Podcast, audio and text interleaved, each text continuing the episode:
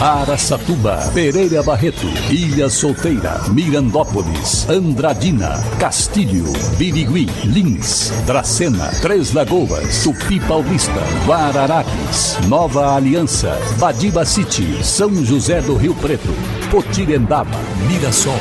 Azevedo Auditoria Soluções Empresariais apresenta SRC Notícia.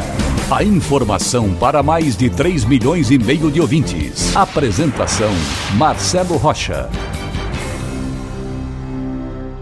O vice-prefeito de Lins, doutor André, confirmou que é pré-candidato a deputado estadual pelo PSD.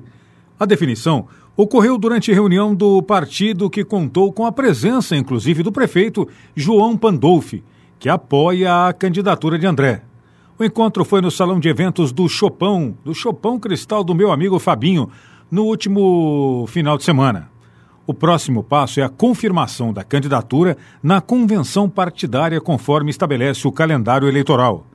Dr. André foi delegado de Polícia Civil e Federal por vários anos e também atuou como advogado e agora pleiteia uma cadeira no Legislativo do Estado de São Paulo para defender Lins.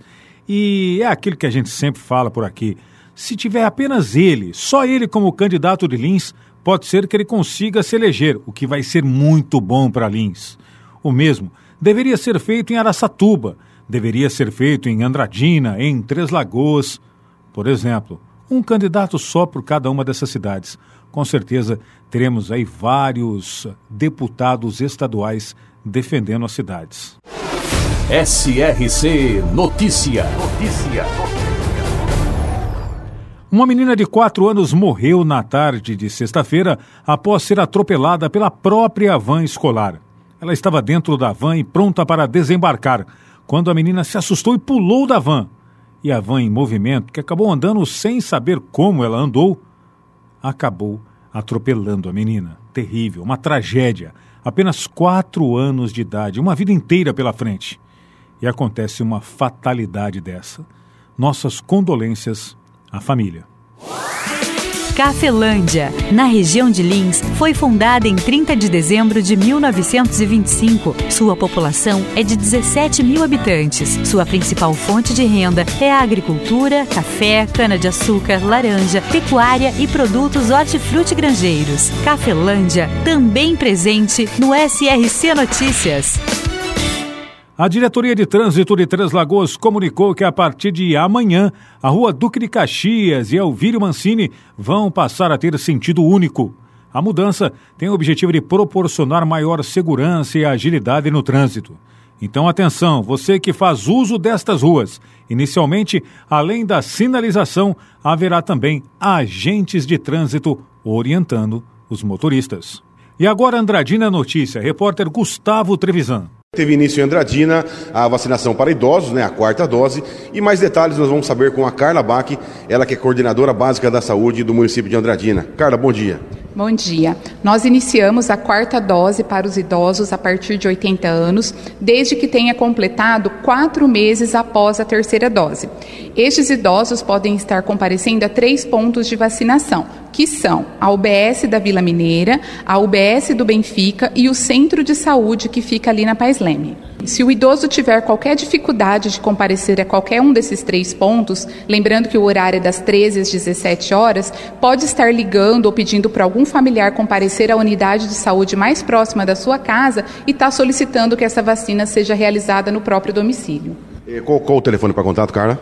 Cada unidade tem um telefone, né? Mas aí a gente tem também o telefone da Secretaria de Saúde, que é o 3702 2244. E a situação da, da vacinação para criança? Como é que está os números né, até o momento? A vacinação das crianças está fluindo muito bem, os pais estão comparecendo estão comparecendo tanto para a primeira como para a segunda dose. A vacinação Covid pediátrica está acontecendo exclusivamente na UBS Norte, que fica ali na Rua Amazonas.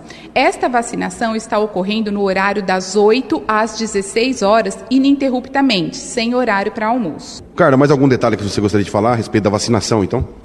A vacinação está disponível, procurem para tomar a sua vacina. Nós tivemos uma melhora, uma liberação de máscaras, mas devemos continuar fazendo a nossa parte. Então não perca a oportunidade de se imunizarem. Nós temos no momento mais de 70% da população vacinada contra a Covid. Então, a gente já tem a possibilidade de se liberar dessas máscaras sim. Legal, então. Muito obrigado, então, pelas informações. Gustavo Trevisan para o SRC. Olha só que boa notícia. Os roubos e furtos em geral registraram uma queda no último mês, em fevereiro, no município e também na região de Araçatuba. Os dados foram divulgados pela Secretaria de Segurança Pública do Estado de São Paulo. Com certeza, isso é reflexo de um bom trabalho que vem sendo desenvolvido pelas polícias militar e civil na região de Araçatuba. Para empresas inteligentes, Azevedo Contabilidade e Soluções Empresariais. Serviços de contabilidade e auditoria com profissionais com experiência nas áreas de gestão empresarial. Rua Bandeirantes 1438, fone 18 31 17 4500. Escritórios em Araçatuba, Bauru e São Paulo. Acesse azevedo.cnt.br. Azevedo Contabilidade e Soluções Empresariais. Há 28 anos oferecendo oferecendo serviço de qualidade. Nosso compromisso é com o seu sucesso. A Prefeitura de Mirassol, por meio do Departamento de Serviços Municipais, entregou obra de melhoria na esquina das ruas Armando Sales de Oliveira e Santo Antônio. A obra do novo Sarjetão era solicitada há mais de 20 anos pelos moradores locais. E, de acordo com Edson Branco, diretor do Departamento de Serviços Municipais, foi cumprida mais uma meta em um ano e três meses da administração atual. Segundo ele, muitos munícipes foram agradecer a construção do Sarjetão. E olha só essa história, tem uma curiosidade, né? Uma praça de Pereira Barreto virou polêmica depois que a Câmara nomeou a praça de lazer Max Alberto Martins da Silva, o Dindoca. A homenagem foi feita a um ex-jogador de futebol que há quatro anos cometeu um feminicídio contra a esposa. Ué, como assim? O cara mata a mulher e aí ele é homenageado? Bom, a prefeitura deu outro nome à praça, mas o vereador Fábio França fez uma emenda mudando o nome da praça. Será que ele não pesquisou a vida do cara antes de homenageá-lo? Tem coisa errada, né? O Ministério Público já está atuando nessa história também e não quer de jeito nenhum que a praça se chame Dindoca. Marcelo Rocha, SRC. Azevedo Auditoria Soluções Empresariais apresentou SRC Notícia.